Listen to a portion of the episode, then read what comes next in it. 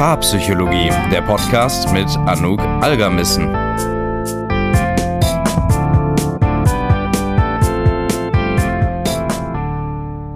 Herzlich willkommen zu einer neuen Paarpsychologie Podcast Folge. Heute sprechen wir über drei Schritte, um mit der psychischen Krankheit des Partners, der Partnerin besser umzugehen. Das bedeutet, die Folge ist heute besonders für die Menschen, die mit jemandem zusammen sind, ähm, der oder diejenige eine psychische Erkrankung wie zum Beispiel Depression oder Angstzustände hat und Tipps und Möglichkeiten möchten, um besser darauf einzugehen. Oder für all diejenigen, die sich da einfach fortbilden möchten und wissen möchten, was man dann machen kann und wie man am besten auf diese Situation reagiert. Leider sind psychische Erkrankungen keine Seltenheit und es ist sehr gut möglich, dass wir selbst oder unser Umfeld früher oder später mit diesem Thema in Berührung kommt. Und dann ist natürlich die Frage, wie kann man damit umgehen? Wie kann man jemandem helfen, der vielleicht gerade in einer sehr schwierigen Phase ist, vielleicht in einer depressiven Episode steckt oder ähm, andere Dinge auf einmal hochkommen ohne dass man da irgendwie halt als Arzt sich irgendwie aufspielt oder aber auch halt nichts tut. Das heißt, diese Balance zu finden und auch zu wissen, was ist denn da eigentlich das Richtige, ist nicht immer einfach und genau dafür ist heute diese Folge gedacht.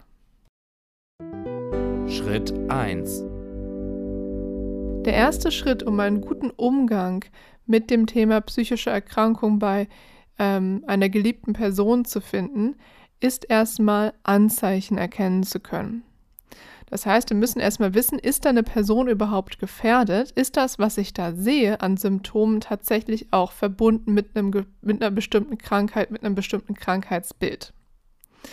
Und jetzt klar, ist es nicht so, dass, ähm, und das erwartet natürlich auch keiner, dass du jetzt hier die Diagnosemanuale für psychische Krankheiten irgendwie auswendig lernst und jede einzelnen von den Symptomen kennst. Aber ähm, es ist dennoch wichtig, sich darüber zu informieren und zu schauen, okay, äh, gibt es vielleicht da was, was mir auffällt? Das bedeutet, ein bester Weg, um Anzeichen zu erkennen als Laie, ist es zu schauen, ob die Person sich verändert hat, also ob du merkst, dass sich da was zum Negativen verändert hat. Also jemand zieht sich vielleicht zurück, ich gehe da gleich noch auf eine Liste von Symptomen ein oder ist irgendwie gereizter als sonst und das zieht sich auch über einen längeren Zeitraum. Oder dass, dass du das Gefühl hast, dass die Person wirklich leidet. Also im Grunde gesunder Menschenverstand. Und das ist jetzt auch das, was dir am besten helfen wird, zu identifizieren, ob es da vielleicht ähm, etwas gibt, was im Hintergrund eben als psychische Krankheit weiterläuft. Das kann zum Beispiel sowas sein wie du ähm, merkst, dass jemand mehr und mehr seine Interessen verliert. Also die Dinge, die ihm früher total viel Spaß bereitet haben, das macht die Person irgendwie nicht mehr. Und sie hat dir auch mal erzählt, oder du siehst es vielleicht auch tagtäglich, dass dieser Mensch viel schwieriger aus dem Bett kommt als früher noch. Und diese Verhaltensweisen, die häufen sich und die bleiben auch über ein bisschen längeren Zeitraum, also was meine ich mit längeren Zeitraum, Wochen und Monate ähm, bestehen. Und das könnten zum Beispiel Anzeichen für eine Depression sein. Das bedeutet, das wäre jetzt zum Beispiel so ein Beispiel, wo du merken könntest, hat sich was verändert. Und ich merke auch, da leidet jemand. Das ist irgendwie nicht so gut wie vorher. Weiteren Symptome, die Hinweise auf psychische Erkrankungen geben können, ist sowas wie sehr wenig oder sehr viel Schlaf bzw. Schlafprobleme, geringe Motivation oder Kraft, Dinge zu unternehmen, zu tun etc., Impulsivität, ständige Gereiztheit, Rückzug aus Freundschaften, Familie, Hobbys etc., anhaltende Traurigkeit, anhaltende Erschöpfung oder starke Stimmungsschwankungen. Wichtig. Wie schon bereits erwähnt, niemand erwartet von dir, dass du irgendwie das alles perfekt beherrschst und perfekt diese ganzen Symptome irgendwie erkennst. Und wie gesagt, es gibt halt auch für unterschiedliche Krankheitsbilder natürlich unterschiedliche Symptome und Clustern an Symptomen, die auftreten können. Ähm, das ist auch gar nicht wichtig. Wie gesagt, wichtig ist, dass du auf dein Gefühl hörst, auf das, was du von dem anderen Menschen mitbekommst. Und wenn das halt Anlass zur Sorge gibt, dann ist das halt eben ein wichtiger Indikator. Auf der anderen Seite ist es aber auch wichtig, nicht vorschnell mit Diagnosen und Hypothesen um sich zu werfen. Also wenn du jetzt zum Beispiel merkst, uh, das könnte in Richtung, keine Ahnung, Angststörung oder so gehen ähm, und du hast dich da informiert und ähm, dann haust du das einfach mal so raus. Das kann auch schwierig sein. Das kann nämlich bei der anderen Person zu Druck führen oder auch Frust, dass man sich nicht verstanden fühlt. Das heißt, da muss man auch immer so eine gute Balance finden zwischen aufmerksam sein und nicht dann quasi zum äh, Hobbypsychologen werden und dann auf einmal rechts und links Leute diagnostizieren. Das ist auch nicht so toll. Schritt 2 der zweite wichtige Schritt ist natürlich helfen bzw. Hilfe finden.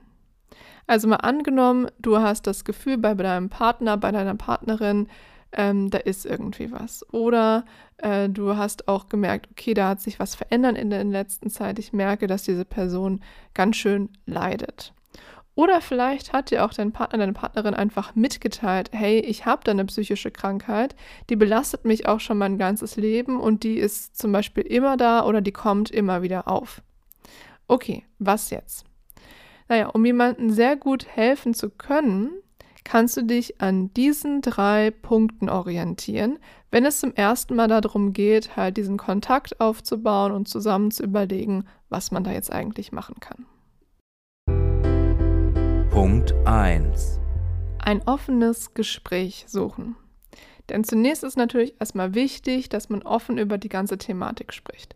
Ne, also sagen wir, du hast da, du glaubst da was zu entdecken oder merkst, der Person geht es einfach schlecht, dann ist es natürlich wichtig, dass wir das ansprechen, dass man das nicht für sich behält. Und das sollte auf eine Art und Weise gemacht werden, dass die andere Person auch die Möglichkeit hat, gut darauf einzugehen und sich auch gesehen und gehört fühlt.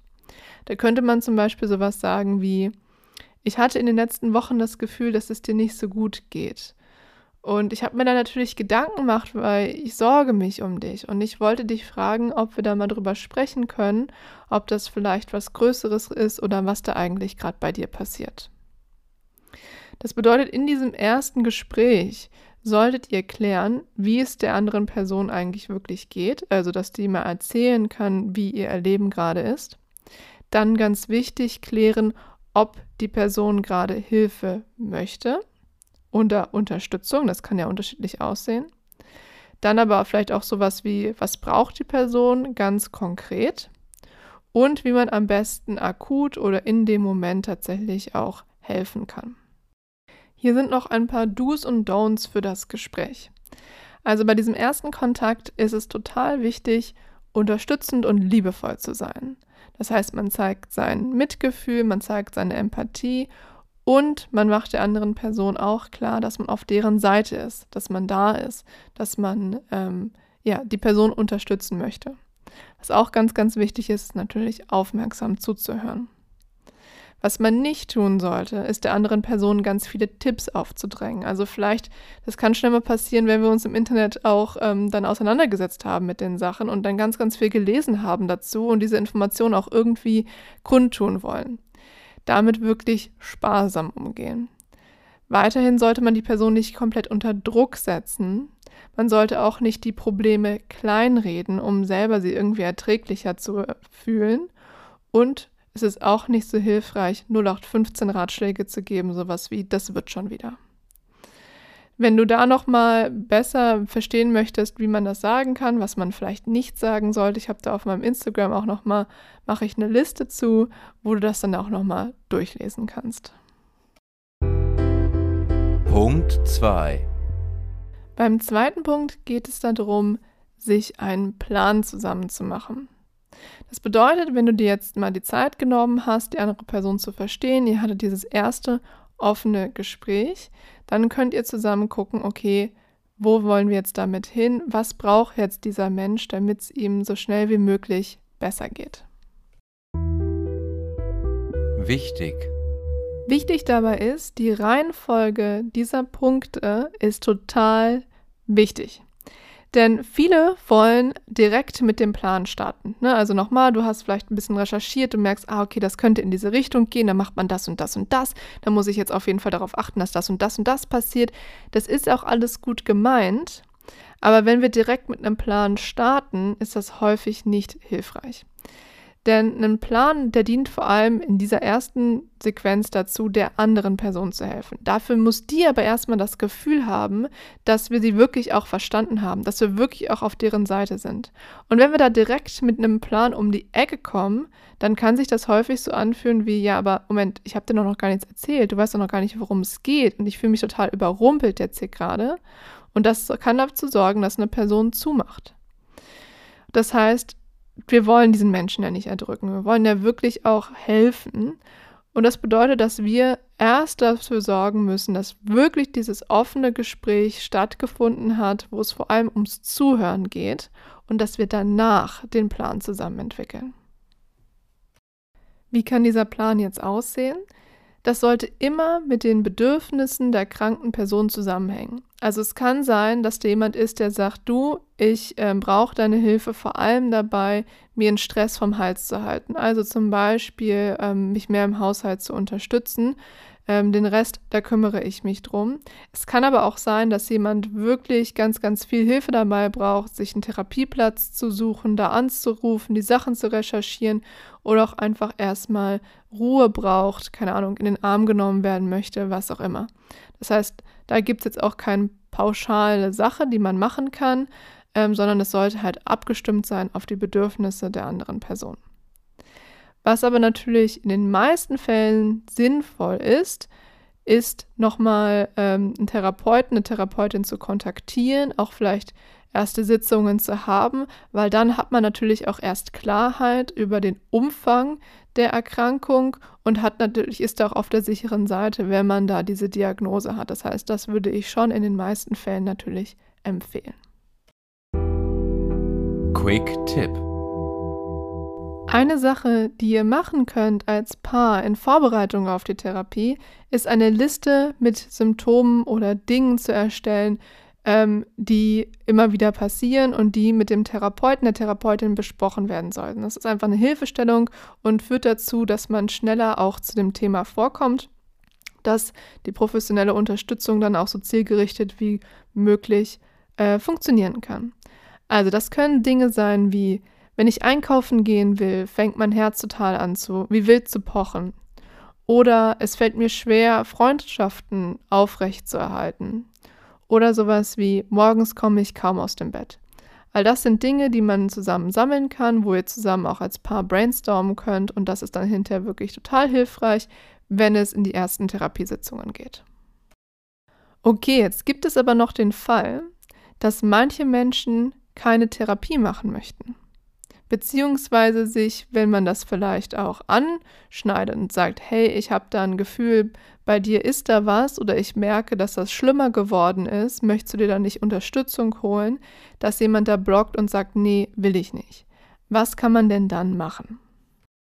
Wenn du jetzt merkst, da ist wirklich jemand, ähm, der nicht die Mittel hat, um selbst mit der Situation fertig zu werden oder du das Gefühl hast, das geht jetzt schon so lange und es hat irgendwie nicht funktioniert, ich kann die Person jetzt nicht weiter leiden lassen, dann ist es na klar, man kann niemanden zwingen, aber dann sollte man vielleicht dann nochmal nachhaken. Es gibt da eine wichtige ähm, Unterscheidung und zwar, wie sollte man da nachhaken? das sollte immer mit einer Balance aus Direktheit und Verständnis passieren. Das bedeutet, man macht wichtig, dass man vielleicht das Gefühl hat, dass Therapie sehr, sehr sinnvoll wäre, aber man zeigt auch Verständnis für die Bedenken und Einwände der anderen Person.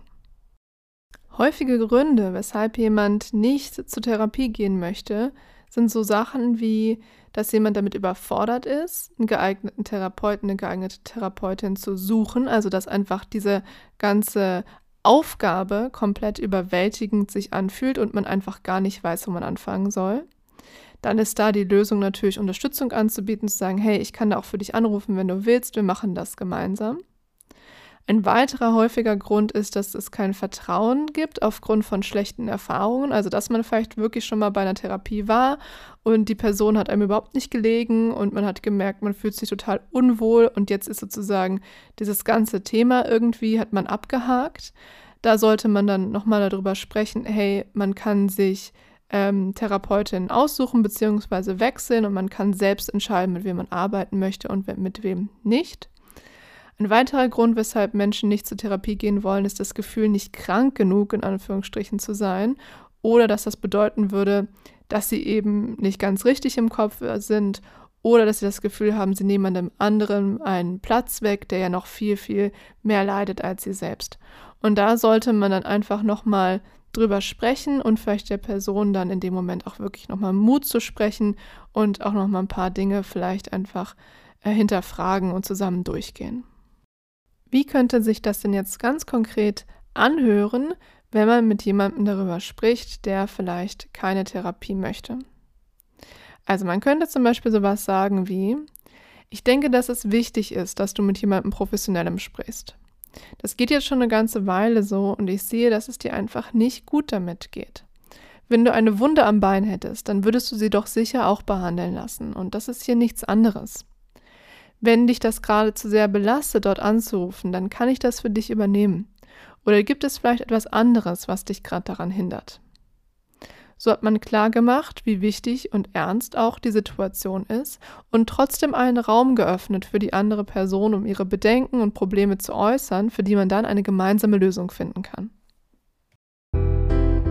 Punkt 3 der dritte Punkt, der sehr, sehr wichtig ist, wenn du jemandem helfen möchtest oder ihr gemeinsam Hilfe finden möchtet, ist auf sich selbst zu achten.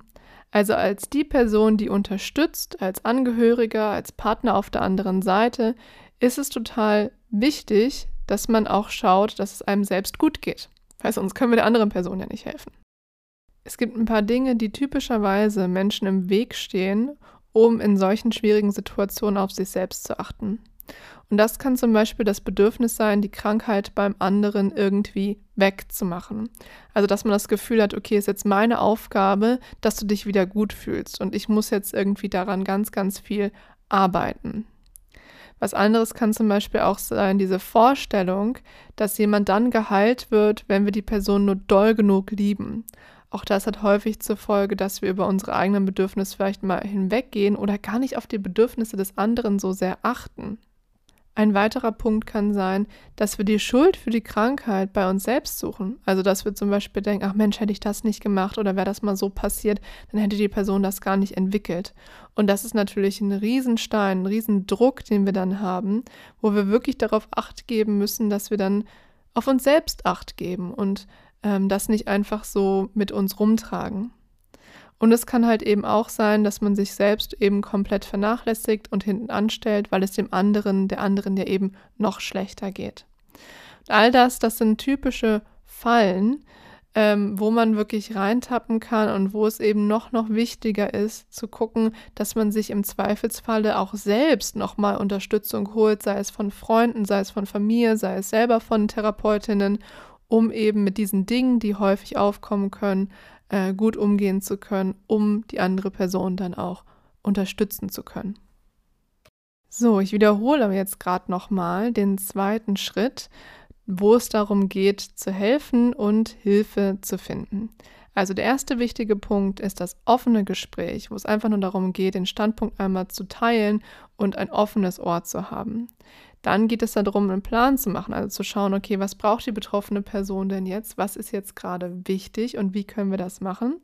Und der dritte Punkt ist als Unterstützerin aber auch auf sich selbst zu achten und nicht auf diese, in diese typischen Fallen zu tappen, wo man merkt, dass man dann auch selbst sehr, sehr stark darunter leidet.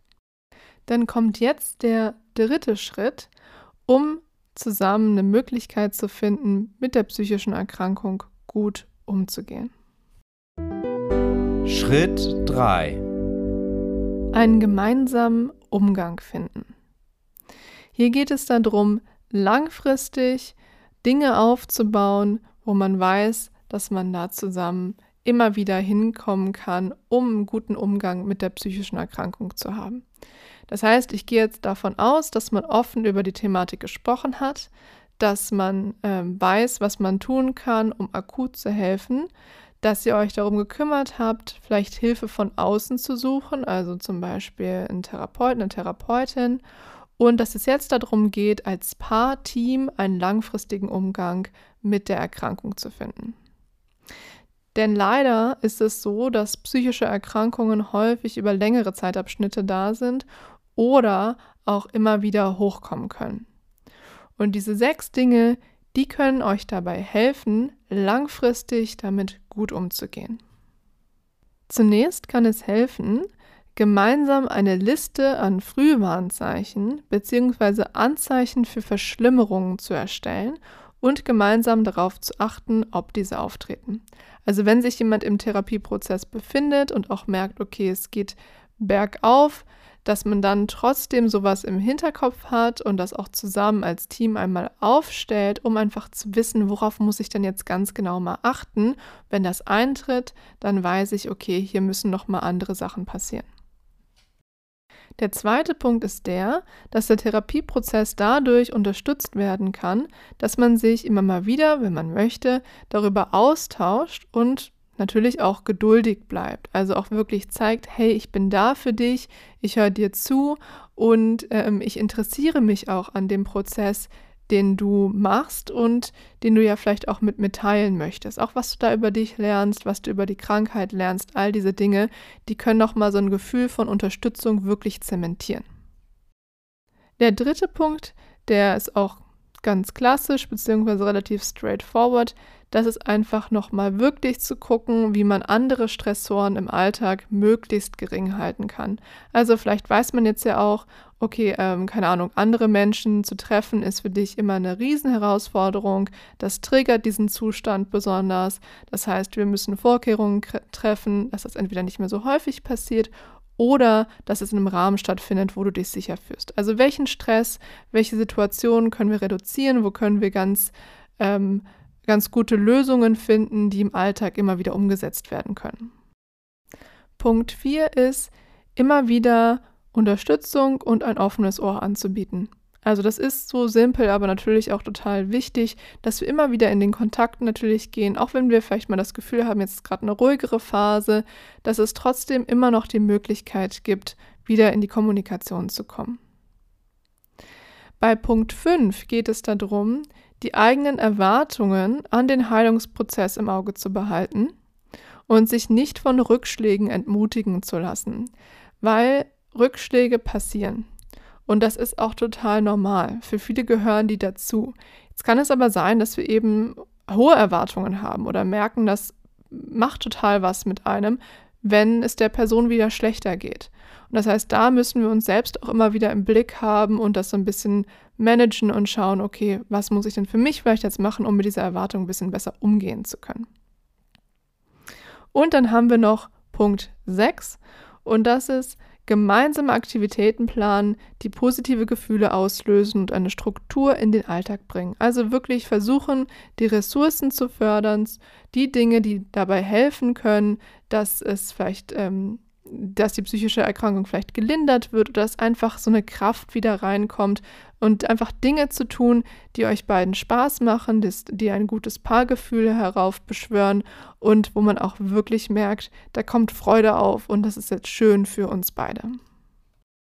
Eine Sache hierzu noch, es ist natürlich auch total wichtig, dass man als Person auf der anderen Seite der psychischen Erkrankung auch das Recht hat, darüber zu sprechen, wie hart es ist. Also das kann man mit der betroffenen Person machen, je nachdem, wie stabil das ist, aber das kann man auch mit anderen Menschen machen.